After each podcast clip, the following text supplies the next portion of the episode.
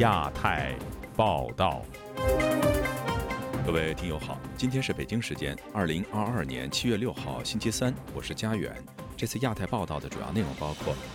新疆七五事件十三周年，中方高调招待台媒访问新疆；明天系创办人肖建华受审，二十大权斗再添筹码；浙江八九学院领袖徐光因要求平反六四被捕后，在看守所绝食抗议；广西超生孩被政府抱走，官方回应是社会调剂。五岁儿童接种国产新冠疫苗后患糖尿病，疫苗安全再度引发关注。刘鹤与美国财政部长耶伦通话，中美贸易战将结束。接下来就请听这次节目的详细内容。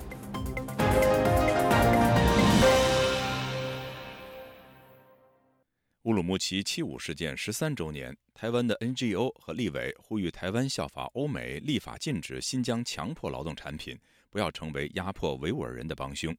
中国官方则高调招待两岸媒体赴新疆采访，已经有受邀媒体释出了所谓恐怖分子行刑画面。世委会则质疑中共利用台媒洗白种族灭绝的罪行。无国界记者组织荣誉董事乌尔开西则呼吁台媒不要做共产党的喉舌。以下是本台记者夏小华发自台北的报道。二零零九年七月五号，中国新疆维吾尔自治区首府乌鲁木齐的示威活动演变成大规模维吾尔族以及汉族的冲突。中共以所谓平乱为名进行武装镇压，媒体披露造成上千名新疆维吾尔族人死伤和失踪。勿忘七五屠杀。终止种族灭绝！终止种族灭绝！台湾东突厥斯坦协会五号在台北立法院召开记者会，该协会理事长何超栋指出，七五事件是中国目前在新疆实施所谓在教育营政策的导火线。台北市议会东突厥斯坦连线召集人林颖梦表示，二战时期德国纳粹以劳动使人自由为名，将犹太人关进集中营。现在的中国如出一辙。林颖梦说：“他在里面强迫劳动之外，还有很多人哦是在集中营里面过世的一个情况哦，很多妇女哦是在集中营里面被劫狱，甚至有被强暴的情况哦。我们台湾是一定要不断的去说出来，不断的揭露这件事情，不断的要声援，在其他国家，尤其是美国。”的维吾尔族人，他们逃出来了，不断的揭露的真相。时代力量党籍立委邱显志指出，新疆强迫劳动就像从军阀手上买一颗血钻石，形同是帮凶。民进党籍台北市议员许淑华拿出台湾知名品牌番茄汁，表示这个品牌标榜使用新疆番茄做原料，这不是对维族的人权剥削。美国在六月实施防止维吾尔人强迫劳动法，禁止进口棉花等被指涉以及维族人强迫劳动生产的产品。欧洲议会六月也通过相关的决议。林长佐等多名立委都主张，台湾也需要推动马格尼兹基人权问责法和供应链企业责任法，采取更高标准的供应链重组，排除新疆血汗商品。与此同时，中国国台办和中国记协联合主办，招待魅力新疆海峡两岸记者联合采访。中国新闻网报道，二十七家、将近五十位的两岸媒体记者，在三号到十一号于乌鲁木齐、伊犁、克什等地展开八天的采访。国台办新闻局长马晓光称，两岸媒体人想借此考察新疆在经济发展、社会稳定、民族和谐的历史性成就，期待两岸媒体人用镜头传播大美新疆的故事。受邀的台湾媒体陆续的释出报道，包括乌鲁木齐新疆的反恐和去极端化斗争的主题展，披露大量所谓的恐怖攻击内幕和恐怖分子行刑血腥的画面。世界维吾尔代表大会发言人迪里夏提接受自由亚洲电台采访，反问说：“中国的武装人员直接开枪打死手无寸铁的和平示威者，中国的移民拿着棍棒在政府的鼓励下。”在政府的支持下，沿街针对维吾尔人实施暴力袭击，而这一系列导致了大量的维吾尔人的死伤。而这些死伤的维吾尔人的图片，为什么中国不把它也放在这个所谓的图片中心呢？迪里夏提批判中共举办新疆采访团是精心策划、为掩盖事实的政治骗局。所谓反恐和去极端化是镇压维吾尔人的政治借口。具有维吾尔血统的无国界记者组织常务董事乌尔开西之一无法自由采访报道如何具有权威。乌尔开西说：“中国的媒体甘愿做共产党的宣传喉舌，那是他们呃无奈。”我们台湾的媒体是在自由民主环境之下，很了解媒体的基本原则和定义的情况之下，仍然还甘愿做共产党的喉舌，这一点，我想我们应该要给予严厉的谴责。林昌佐接受自由亚洲电台采访指出，中国不得不回应压迫维吾尔人权遭到国际谴责，安排媒体采访是此地无银三百两。林昌佐说：“他如果愿意让大家去看，那他就不用指定国际的媒体记者去看哪一些场所，还由。”他们来这个安排行程，那甚至于由他们来设计这个展览。一个国家的人权的状况，你看台湾其实也常常有国际人权的观察者来到台湾做调查跟了解，那也会跟台湾本地的这些人权的 NGO 组织、人权的工作者做公正的调查。这个是一个正常的民主国家本来就要做的，而不是由政府去规划、特地设计一个展览。那这个展览的真实性不明，那它的目的却很清楚，就是希望能够误导。国际对他调查嘛？台湾东突厥斯坦协会理事长何朝栋接受自由亚洲电台采访访问，联合国人权高专巴切莱特才访问新疆，称行动受限，承认无从与关押中的维族人交谈，连他都没有提到。台媒报道称，新疆反恐和去极端化斗争展所披露大量恐怖攻击内幕和所谓恐怖分子行刑的血腥画面，台湾媒体真的能够看到真相吗？在巴切莱特访问新疆后，就有中国官媒记者称，他没有发现任何种族灭绝的证据，遭到人权团体批评。他在访华期间洗白中国政府的人权罪行，而也曾前往新疆的台湾立法院副院长洪秀柱，则对媒体表示，新疆不存在种族灭绝、文化消灭和强迫劳动。民进党籍台北市议员许淑华就指出，为何不带记者去看集中营？就是所谓的大外宣嘛，带大家看所有的新疆非常美好的事物，非常美好的一个生活环境，这是真的吗？这个就是反映他接下来要对于这个新疆的人权的部分，针对维吾尔族的部分，可能又要在更多积极的、更强制的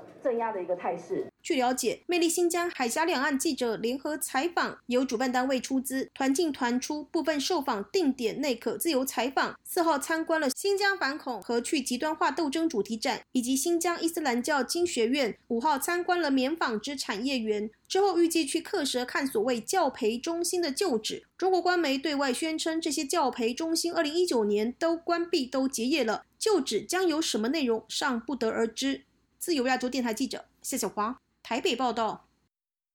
明天系金融集团创办人、加拿大籍华裔富商肖建华七月四号在中国内地受审。这距离他二零一七年在香港被神秘失踪已经有五年半的时间。目前正值中共北戴河会议以及面临二十大即将召开，此案开审与中共高层内斗有什么样的关系呢？请听本台记者凯迪的报道。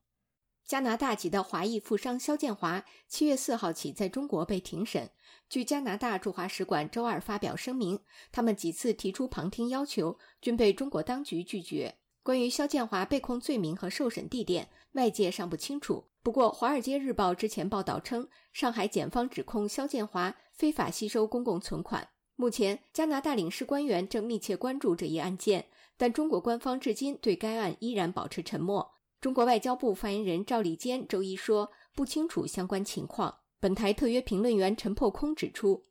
赵建华案就涉及了第一非法绑架，第二非法拘押长达五年半。仅仅是因为他是加拿大公民，中共才不得不开审，因为加拿大方面有压力、有交涉，所以现在看到中共的党媒党报并不报道这个案子，但是加拿大的媒体报道出来，才知道他开审。现年五十岁的肖建华出生于中国山东，其掌控的明天系金融集团。经营业务涉及房地产、银行和保险等领域。二零一六年，他在胡润中国百富榜排名第三十二位，资产近六十亿美元。二零一七年一月二十七号，他突然在香港四季酒店被不明人士带走后失踪。据媒体报道，他当时是被中国特工绑架回大陆。此后，肖建华消息全无，直到本周一，加拿大使馆确认他将在中国受审。肖建华与中共最高层关系密切，被视为多个权贵家族的共同白手套，其中包括江泽民、习近平、曾庆红、刘云山、温家宝和贾庆林等家族。中国党史学者高文谦曾说：“谁掌握了肖建华，谁就在党内权斗中占据了上风。”本台特约评论员胡平向记者强调，此案两个时间点很重要：一是肖建华被绑架回大陆时正值中共十九大前夕。二是这次对他开审，恰逢二十大前夕。现在你二十大就要开了，这个对习近平来说至关重要啊。那么你现在把肖建华拿来审判，那当然就是对这些人的一种威胁。意思就是说，谁要想怎么怎么样，那我们这里就可以通过肖建华案子，把你的腐败问题给你抛出来。胡平说，当初绑架肖建华显然是当政的习近平一派，而掌握了肖建华。令各派势力过去五年多都不敢轻举妄动，否则习派可随时抛出对其不利的材料。陈破空对此案有不同看法，他认为外界一直认为肖建华案是习近平要利用来针对其他家族，但实际上此案主要是对习近平及其家族不利。但他为什么当时在二零一七年被习近平派人绑架回来呢？主要的原因不是因为他涉及到其他家族，是因为他在香港公开承认。他帮习家族当白手套，帮习近平的姐姐齐悄悄姐夫邓家贵啊当白手套打理财产。陈破空说，习近平因此把肖建华绑架回了大陆，该案拖延五年多后开审，而时机又是在北戴河会议及中共二十大之前，是高层内斗反应及反袭阵营施压的结果。我认为在北戴会议前夕，这个案子是反袭势力，比如中纪委赵乐际和赵乐际背后的政治老人，要拿这个案件来问。在这个案件审理的时候，不一定会提出来各家族的问题，但是内部呃讨论到二十大是否连任或者哪些派系卡位的时候，这就会成为一个台面上的筹码。肖建华出身山东农村，十四岁就考上北京大学法律系就读，曾担任校学生会主席。毕业后，他自己创业，后经多年幕后活动，发展成明天系金融帝国。六四学运领袖王丹和肖建华在北大是同届。不过，一个是校园民主运动发起人，一个是官方学生会主席。王丹在六四后坐牢流亡，肖建华则效力于中共权贵。一路走来，他们在政治上都是对立的双方。王丹说：“肖建华以为投靠共产党昧掉良心，只为权力和金钱就可以得到人生的成功，其教训相当深刻。事实证明，在这样的一个制度下。”呃，肖建华想通过跟当权者的勾结获得个人成功，我认为完全是与虎谋皮。他今天这个下场确实令人唏嘘，但也是他咎由自取。同学一场，王丹希望肖建华能活到出狱的一天。不过，陈破空认为肖建华知道和涉入的事情太多，不管轻判重判，最后都极可能像薄熙来的白手套徐明一样，在狱中被做掉。以上是自由亚洲电台记者凯迪华盛顿报道。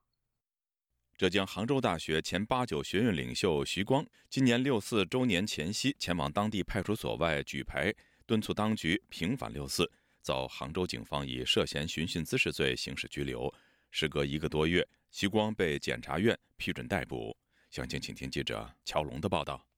今年的六四三十三周年期间，前八九学运领袖。徐光五月底被杭州市公安局西湖分局以涉嫌刑讯滋事罪刑事拘留。一个月后的七月二日，徐光被检察院以同样的罪名批捕，现羁押在杭州市西湖分局看守所。据接近徐家的人士称，徐光已绝食抗争，当局逼似灌注维持生命。浙江艺人是周卫本周二。接受自由亚洲电台查询时证实，徐光三天前被检察院批捕。他说，徐光的家人于上周六接到逮捕通知书。呃，他家里是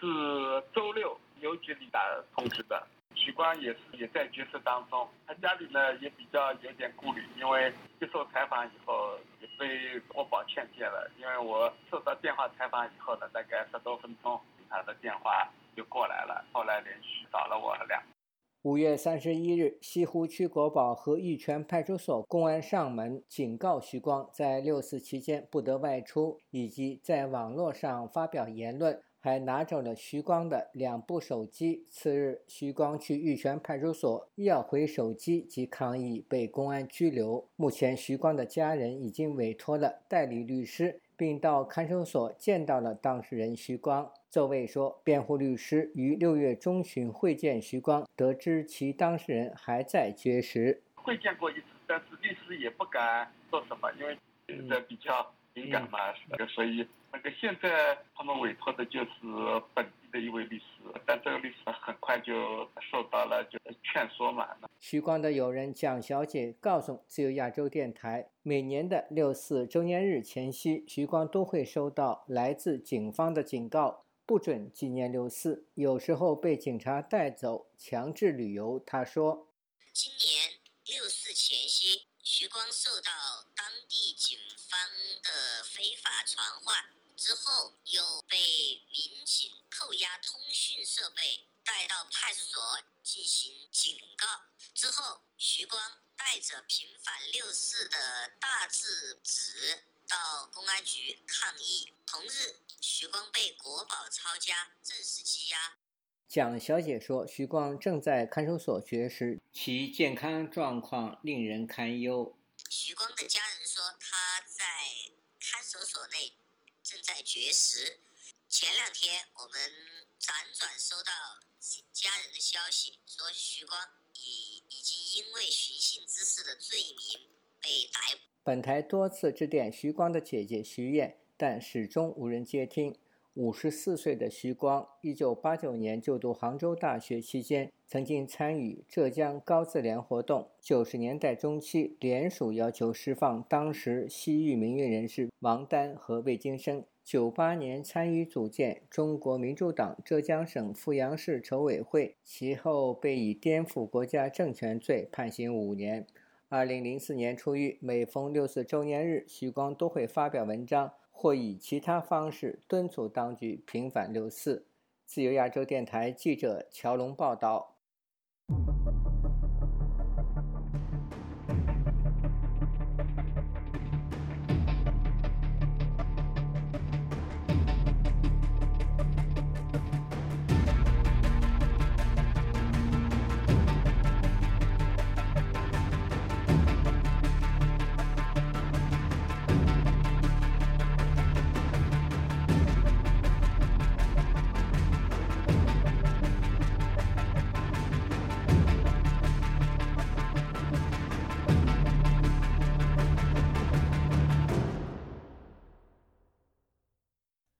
试调剂、岗位调剂，现在连孩子都能被官方社会调剂。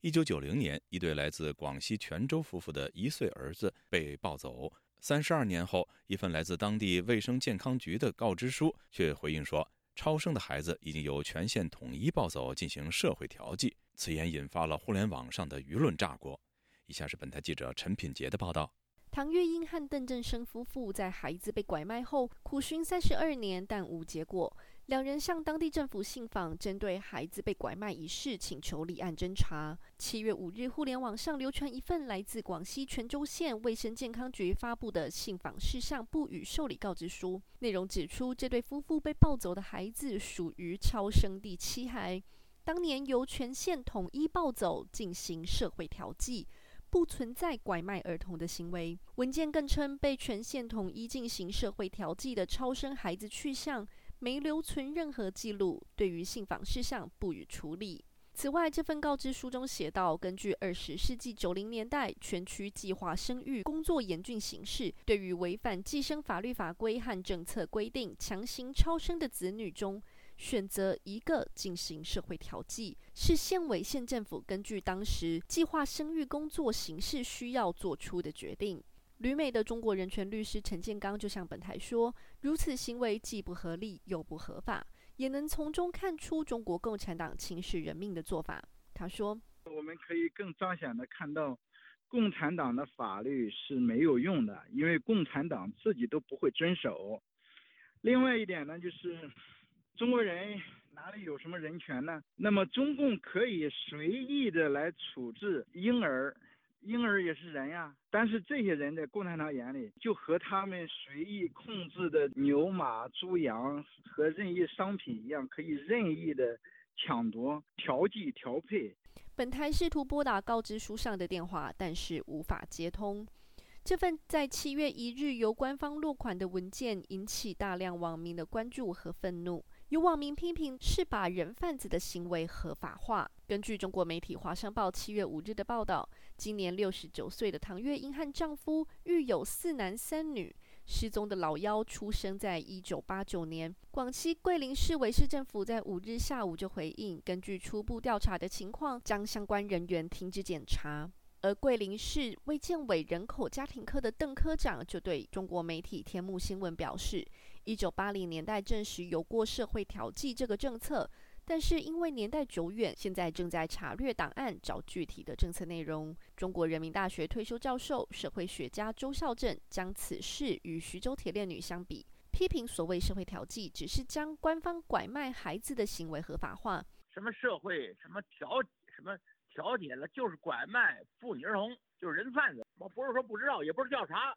就是你的调查能不能传播出去，这是关键。不过他也担忧，即使能够立案调查，当局也能通过言论审查来刻意阻止信息传播，消除外界的关注。中国媒体南方周末的记者在“宝贝回家”网站发现一份在二零一七年登记寻找孩子邓小周周的帖子，其中提到失踪地点是在广西桂林市全州县的桥头旅店二楼。夫妇二人描述，指他一九九零年被抢时一岁，刚会走路和说话，唯一胎记是左脚脚踝有颗红痣。他的爸爸妈妈是邓振生和唐月英。不过，本台记者在查阅网站时，却发现这篇帖子已经被管理员屏蔽。有网民评论指，统一社会调剂是个巨大的黑盒，没有法律依据，没有记录留存，只有一只看得见的强有力的大手。周孝正担心，这只大手恐怕会继续阻止外界寻找被拐卖孩童的下落。自由亚洲电台记者陈品杰华盛顿报道。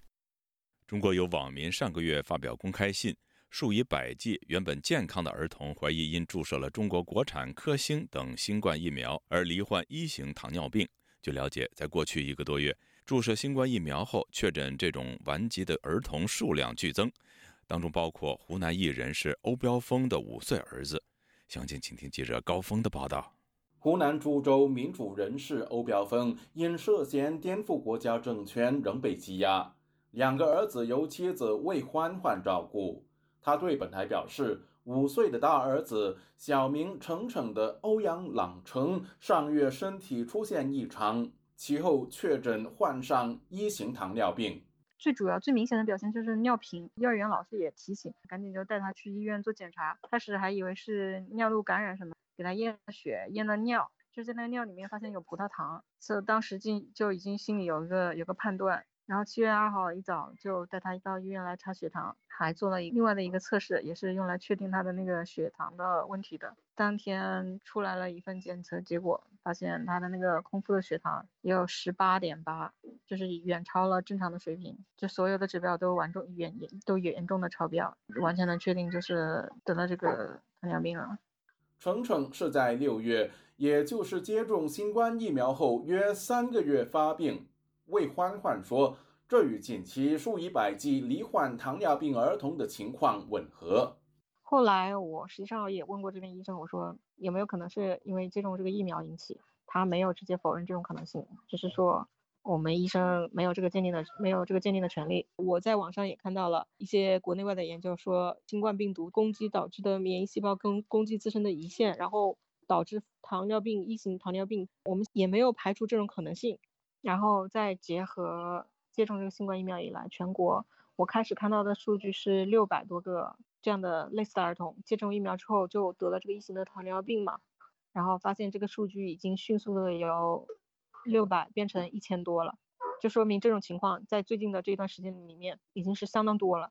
最让魏欢欢担心的是，只有五岁的程程如何面对往后的人生。这种一型的跟那个后天的年纪长渐渐长了之后得的那种糖尿病是很不一样的，它的那个胰腺功能基本上已经受损到没办法正常的分泌那个胰岛素了，就是以后终身都需要每天每天三餐之前打这个胰岛素来维持它的正常的生命运转了。他这血糖如果控制的不好的话，会有全身的各种并发症，比如说视力受损啊，或者是肝肾这个功能啊，还有心脑血管都会受到严重的影响。而且，嗯，每天打这样的胰岛素啊，也会让他跟孩别的孩子看起来不一样，可能会受到一些这样的排斥压力，将来工作就业也会有很大，也会有一些影响。欧阳朗成等儿童的遭遇引起了中国红十字基金会原医疗救助部部长任瑞红的关注。我知道的是，目前这个情况就是这些家长去联名去找 CDC，然后可能得到了一个答复，就是说只是一个耦合性，没有任何的这个这个相关性。我觉得这种答复是比较草率的，CDC 他们就有责任来进行组织专家来进行嗯样本分析来进行研究。因为毕竟新冠疫苗这是一个新型的疫苗，它的一些副作用可能是不为人知，或者是我们还没有发现，它会随着时间的推移会出现。网民附有患糖尿病儿童名单的公开信，上月发表后不久被微博和微信封锁。我我非常非常理解，就是这些家长他们那个心情，至少他们要他们有权利知道他们这些孩子是不是因为打疫苗而得而。得上了一型糖尿病，毕竟这是一个毁灭性的，对家庭来说是一个毁灭性的打击，对孩子来说就是说终身的痛苦。任瑞红说：“中国当局对疫苗的生产、包装和运输理应有严格要求。”他促请有关部门彻查疫苗在处理过程中有没有出现人为失误。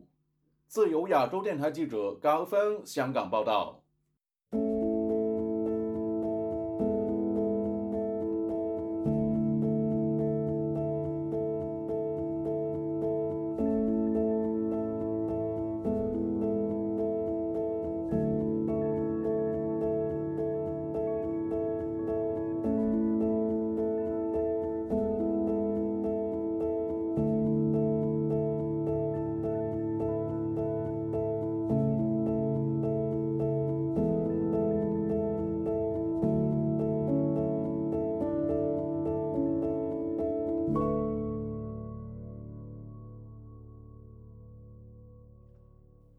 副总理刘鹤与美国财政部部长耶伦举行视频通话，双方就宏观经济形势、全球产业链供应链稳定等议题交换了意见。有评论认为，中美贸易战很快就会结束，但两国在其他领域的竞争关系还在持续。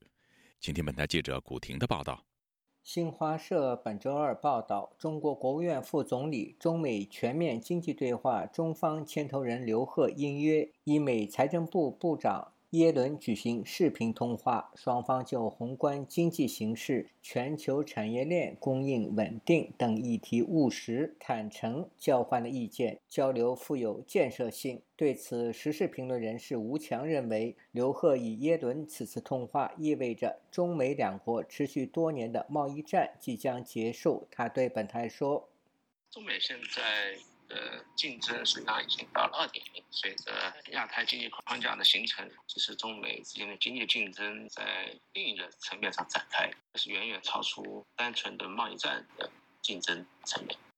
两周前的六月二十一日，美国总统拜登说，他计划与中国国家主席习近平通话，他同时考虑是否解除部分对中国施加的关税，来缓解美国的通胀。吴强表示。如果中美双方能就关税达成协议，对双方国内经济而言都属利好消息。这对中共七中全会及二十大前营造良好的气氛有正面作用。他认为，此次刘鹤与耶伦通话的主题围绕美国取消对华关税的相关议题进行实质性的磋商。新华社报道还称，双方认为。当前世界经济面临严峻挑战，加强中美宏观政策沟通协调意义重大，共同维护全球产业链供应稳定，有利于中美两国和整个世界。中方表达了对美国取消对华加征关税和制裁、公平对待中国企业等问题的关切，双方同意继续保持对话沟通。财经评论人士蔡胜坤认为，中美两国政府均希望早日恢复正常贸易，因为这对各自都有利。他对本台说：“一个最主要的问题呢，我觉得现在美国的通胀呢一直降不下来，拜登政府呢对这个通胀呢没有更好的解决方案，美联储也采取了一些加息的办法，但是呢这个效果呢都不是太明显。另一方面呢是整个供应链呢出了问题，过去呢美国尤其是依赖中国的制造的产品。因为这个中国的疫情呢，呃，运往美国的这个产品呢，出现了那个脱节的这么一种状态。那现在呢，中国产品的出口的价格啊，也上来了，跟过去的低廉的价格也不一样了。湖南一位经营出口灯具的负责人李先生告诉记者，现在一个四十英尺的集装箱发往美国需要三个月时间，运费涨至两万美元，这些成本最后转嫁给美国消费者。蔡胜坤表示，如果美国取消对中国货品的关税，未必能达到减少美国通胀的效果。他说：“商品的价格也在涨，那运输的价格呢是急剧的上涨，输往美国的这些产品呢价格呢也是下不来。我个人认为呢，通过降低这个关税啊，来缓解通胀呢几乎的可能性为零。”中国共产党新届领导层将于数月后产生。河北一媒体前编辑祝先生分析，美国政府取消对华贸易制裁，客观上减轻了中国最高领导人在党内的压力。他说，美国取消来自中国货物的关税，将为中国官方教育国民提供了新素材。啊，因为刘鹤作为习近平的代言人嘛，因为我觉得中国会首先要表达一下。感谢吧，取消部分关税，最少对中国经济的振兴是个好处，在某种意义来说是帮了习近平一把。另外一个呢，中国在习主席的领导下，终于撑过了这个最艰难的时刻啊，迎来了。至于中美关系会否得到改善，朱先生认为，美国取消中国进口商品的关税是出于本国的需求，而非为了改善两国关系。自由亚洲电台记者古婷报道。美国国家航空航天局局长尼尔森日前表示，中国或将霸占月球，并禁止其他国家登陆。他呼吁国际社会该对此感到担忧。中国外交部发言人赵立坚则反指美国屡次挑起太空军备竞赛，及破坏全球战略稳定。有分析指，美国意识到国家安全危机在于中国太空站利用机械手臂破坏其他国家的卫星，甚至还企图当太空交通警察。请听记者黄春梅发自台北的报道。德国图片报二日援引尼尔森的谈话表示，中国太空计划属于军事目标，他们的航天项目甚至隶属军方单位，与美国阿特米斯计划截然不同。他表示，太空竞赛在临，而这一次的竞争对手是中国。报道指，中国正积极展开探月计划，包括已经成功派遣月球车探测月球背面。嫦娥五号携带月球表面土石样本返回地球等。在计划中，中国预计二零三五年前分三阶段在月球建立长期科研站，并且与俄罗斯分享。尼尔森警告，世界应该担心中国可能对月球提出要求，并阻止其他国家探索月球。他还指责中国从其他国家窃取技术，并说北京正在学习如何摧毁其他国家发射的卫星。中国外交部发言人赵立坚四日在例行记者会回应称，美方一些官员不断构陷污蔑中国正常合理的外空事业，中方坚决反对这种不负责任的言论。台湾国防安全研究院中共政军与作战概念研究所助理研究员王秀文接受本台访问时表示，现在国际太空站已经用了三十年，虽然之后不断增加设备，但是中国建的太空站小又新，吸引很多国家愿意与他们一起做实验。然而，中国强求别人符合他们的标准。甚至太空站的仪器都以中文标示，许多太空科学家必须学中文才能读懂标示。现在的国家安全的危机就是怕他那个机械手臂将来去抓人家的航空器，不管是卫星还是什么什么。现在还没有用激光武器上去，激光武器上去之后，恐怕他就是空对空，就是太空对太空里面，他会用激光武器去打人家卫星。王秀文进一步说明，中国要从基础科学研究，最后到整个太空交通管理，就变成他就是太空的交通警察，那你根本就是更要听他的。彭博社报道，中国外交部长王毅周一与柬埔寨、缅甸、泰国等官员会晤。呼吁东南亚国家加入国际月球研究站。这是一个由中国和俄罗斯支持在月球和附近拟议的项目。王秀文在二零二一年中共政经发展评估报告分析中共航天科技与产业的发展，提到，中共发展航天科技最主要的目的是要制霸太空。去年五月，中国的天问一号火星探测器搭载的祝融号火星车成功登陆火星。BBC 指，这是中国第一次成功的火星着陆任务，这也让中国成为继美国之后第二个成功派出探测器登陆火星的国家。王秀文分析，中国的太空蓝图一步步往中国梦推进，不止企图在火星建立殖民圈，后面中国还有去探测什么木星，它还有哎，到什么太阳系的最外面，它后面还有哎。王秀文提醒。中国对全球调查得很清楚，这个国家体制知道去哪一国抢资源回中国。现在该担心的是，它用在人的控制根本不是促进民生。自由亚洲电台记者黄春梅台北报道。就在北约战略概念首次将中国锁定为系统性挑战的隔天，中国四家航空集团分别宣布与空中客车公司签订协议。购买空客的二百九十二架 A 三二零 neo 系列飞机，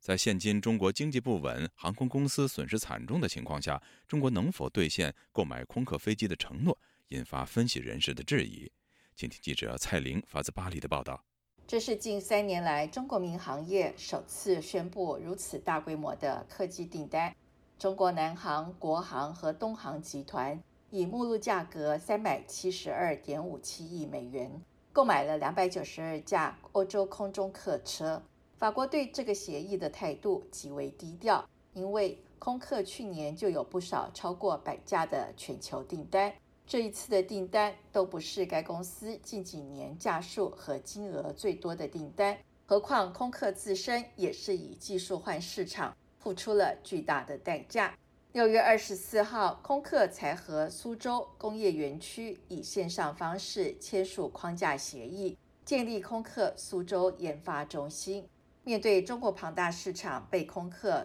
鲸吞蚕食，波音也罕见地发声明呼吁白宫尽快恢复与北京之间有建设性的对话。近期地缘关系变化导致美国制造的客机销售量下滑，感到挫折。波音在中国的订单为美国带来上万个工作机会。波音希望政府能帮忙带来新的订单和加速交机进度。中美贸易战、科技战的问题，使得购买空客成为一个政治操作，迫使波音向美国政府施压。旅居法国的时事评论员王龙蒙说：“反正我说他买这些飞机嘛，无非是为了讨好法国，嗯，这个激怒美国。”引起两个国家的这种情绪啊，这个经济摩擦、情绪摩擦。反正这个这些这批飞机，呃，可能会帮助习近平，呃，增加一些外交努力的成果，有助于他十月份以后的这个下一个五年任期或者是终身独裁。他也指出，法国政府网络分析员在这个案例里发现，既然你中国的 C 九幺九吧，好像，既然你们能够飞上天，何必要买外国的飞机呢？在这个案例里头，他发现可能中国的飞机第一无法量产，第二无法拿到国际这个民航适航证，也就是说你的飞机只能在自己的国家领土里头飞，你不可能拿到这个国际上来介入波音跟这个空客的这个市场，也就是说中国的民航。呃，航空制造能力依然低下，而且呢，因为美国的这个贸易制裁，最高级的晶片得不到，那飞机的安全性上、各方面性、适航性上都会受到影响，他们也不敢生产，也不敢大量的使用。这个说明呢，中国的这个制造业制造能力是处于这个不发达状况。王龙谋分析说，最重要的问题是，从中国的号称的三万亿美金里面去掉它的外债，还有近期还债的这些，它实际上可用的资金。在一万亿美元都不足了，也就是说，他拿什么付这些钱？所以说，这个分析员呢，呃，他的看法是，这很有可能是画个饼给法国人充饥。也就是说，我定了你一百九十多家，将近两百家，OK，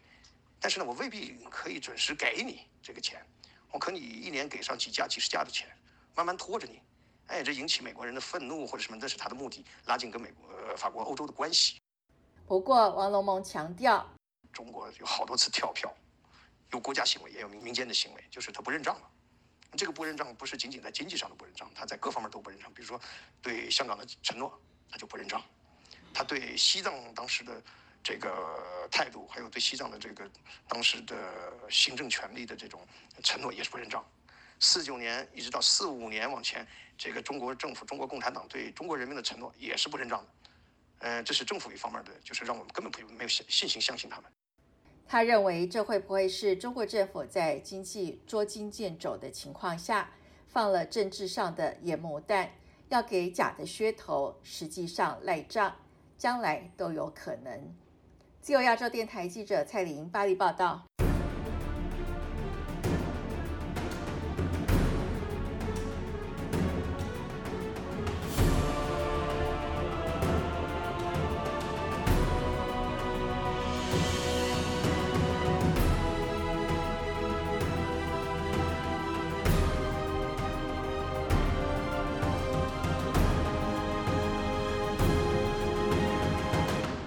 监控设备制造商海康威视和大华科技因被指参与监控新疆维吾尔人而被美国制裁。然而，这两家公司的设备却遍布英国政府大楼、学校以及公营医疗设施。近七十名跨党派英国国会议员近日发起联署，呼吁英国政府对海康威视和大华科技的监控设备下达双禁令，包括禁止在英国销售和使用。今天，本台记者吕希发自英国伦敦的报道。六十七名来自英国国会上下议院，并来自不同党派的议员，近日向英国政府联署，要求政府禁止在英国销售以及使用中国海康卫视和大华科技的监控设备，并呼吁英国政府谴责两家企业协助中国以科技侵犯人权的行为，以及委托独立调查委员会在全国范围内审查监控设备的使用规模以及牵涉到的道德以及权利问题。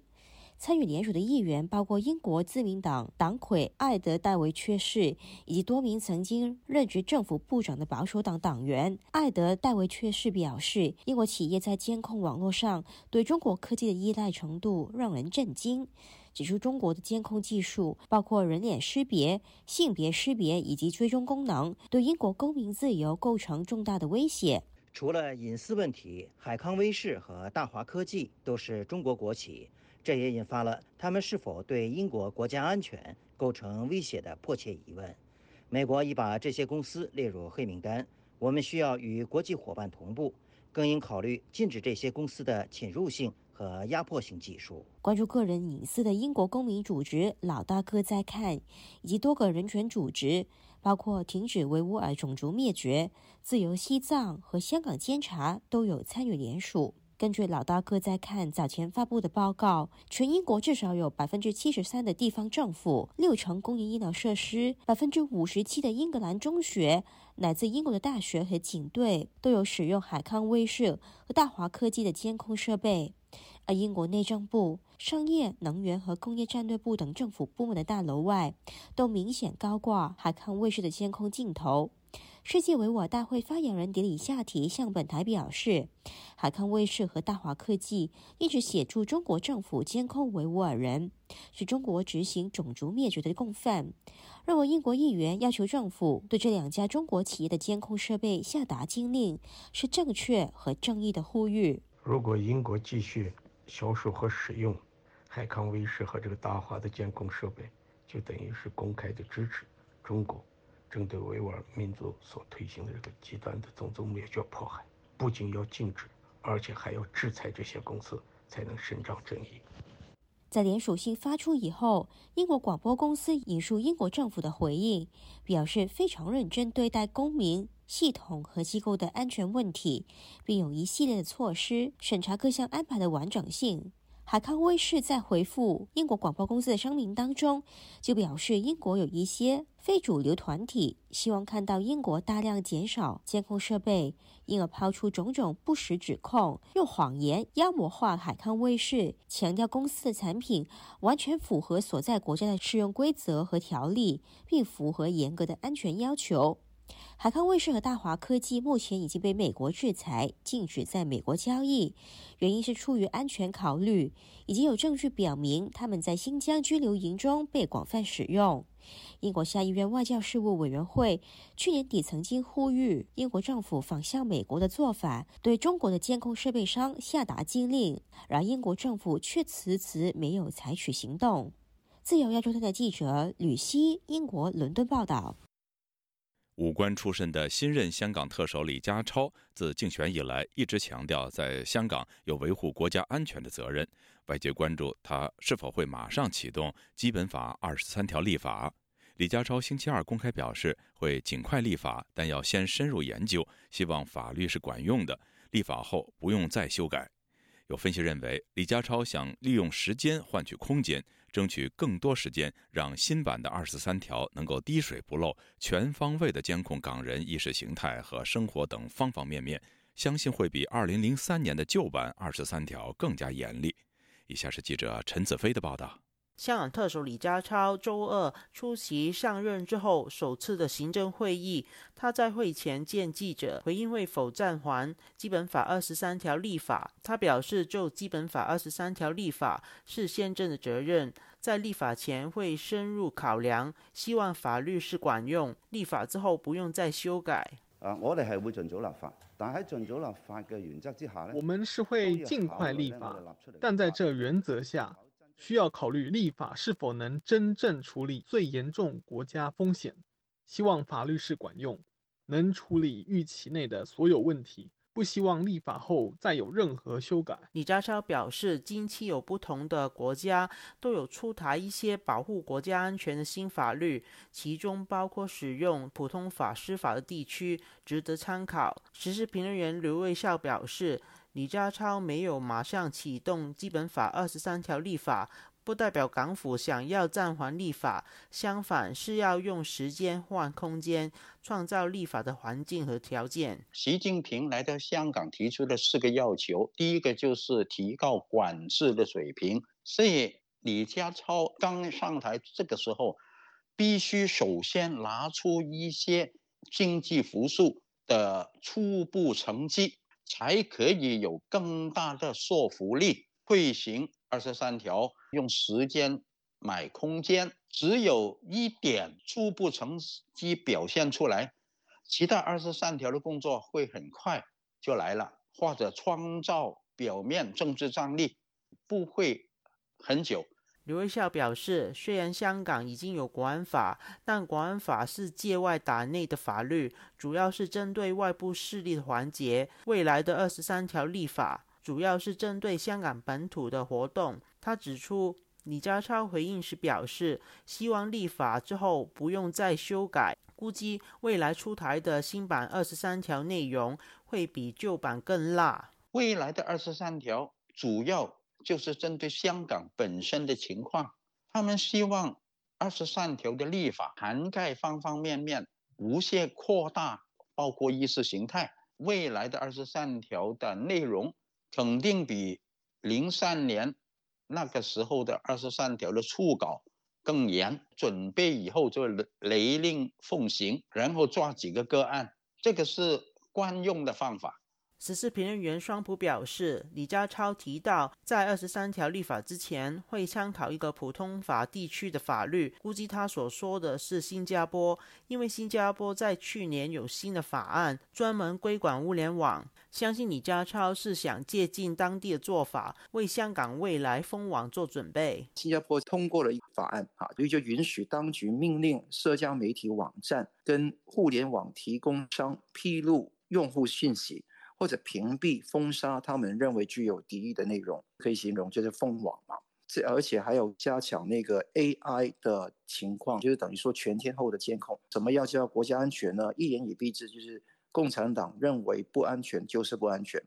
那这个也是新加坡这个立法的重点，就是只要政府认为有敌意就可以屏蔽，是一个绝对的呃判断权。双普估计，吸收二零零三年的经验，港府推新版的二十三条时，不会如同当年把所有的规管用同一个法案立法。香港前立法会议员许志峰表示，香港现在使用的煽动罪判刑比国安法轻，相信港府会把煽动罪加入在未来的新版二十三条当中，可以提高对被告人的惩罚。他也担心港府会不把二十三条立法当中有关国家机密的定义写清楚，让政府能够更容易用相关的法律起诉意见人士，让香港家属走向中国化。就亚洲电台记者陈子飞台北报道。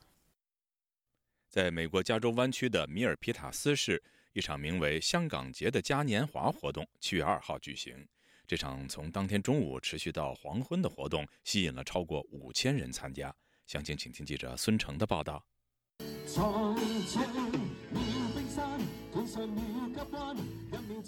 本次嘉年华活动从中午十二点开始开放入场，众多入场者在入口处排起了长龙。在活动现场，一支由居住在加州湾区的音乐人组成、致力于推广香港文化的乐队，持续演奏着经典香港流行歌曲。得到了不少人的驻足观看和掌声。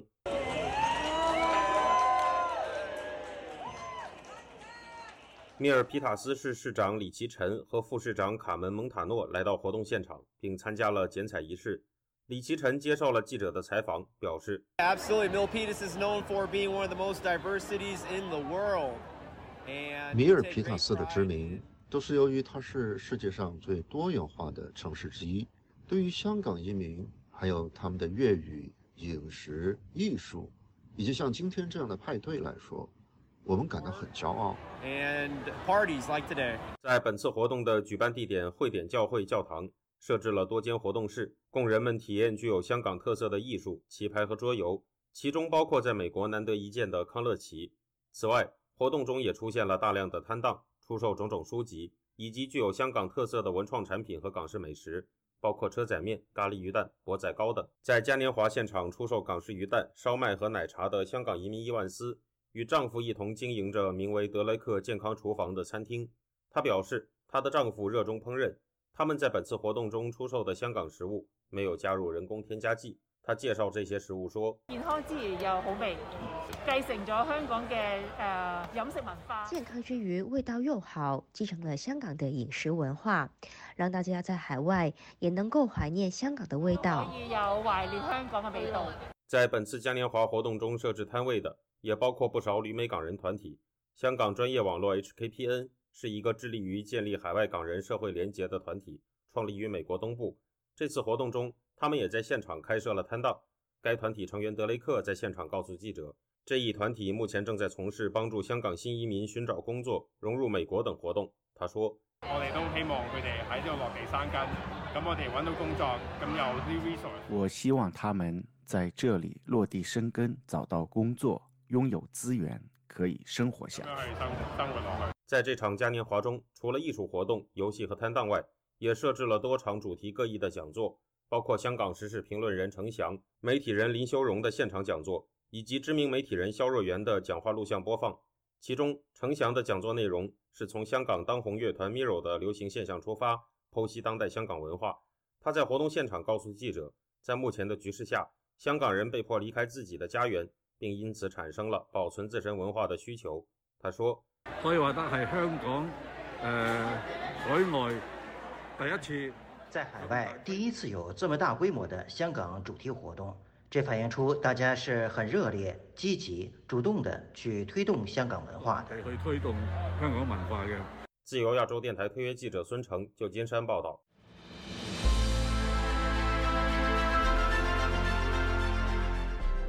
用暗网访问自由亚洲电台，避开老大哥的眼睛。为了协助读者能够安全地获取被中国政府封锁的新闻。自由亚洲电台联手开放科技基金，为公众提供暗网入口。中国大陆的读者可以借此匿名访问本台，以浏览最新疫情消息和其他敏感新闻。该暗网普通话网址是 h t t p s 冒号斜杠斜杠 w w w 点 r f a 六二 z l 六 z 六 o w m t l f 点 o n i o n 斜杠 m a n d a r i n 斜杠。读者可使用基于火狐的洋葱浏览器，匿名访问以上网址。该浏览器最初由美国海军研究实验室设计，可以通过像洋葱一样的多层加密结构，屏蔽互联网用户的地点和身份，绕开政府的审查和监控。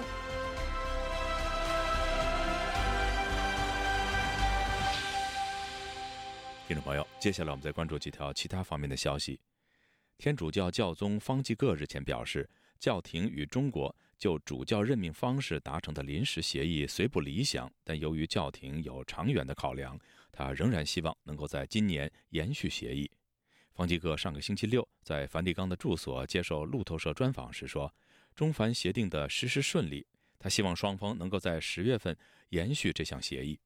针对外界对梵蒂冈协议的不满，方济各表示：“外交是一门将可能性变成现实的艺术。当一个人面临阻碍时，”他要找到一条可能的出路，而非完美的出路。中梵双方始终没有公布这份2018年达成的临时协议的具体内容，但知情人士透露，教宗承认了北京当局任命的七名主教的正当性，以此换取了教宗对中方在主教任命问题上的发言权。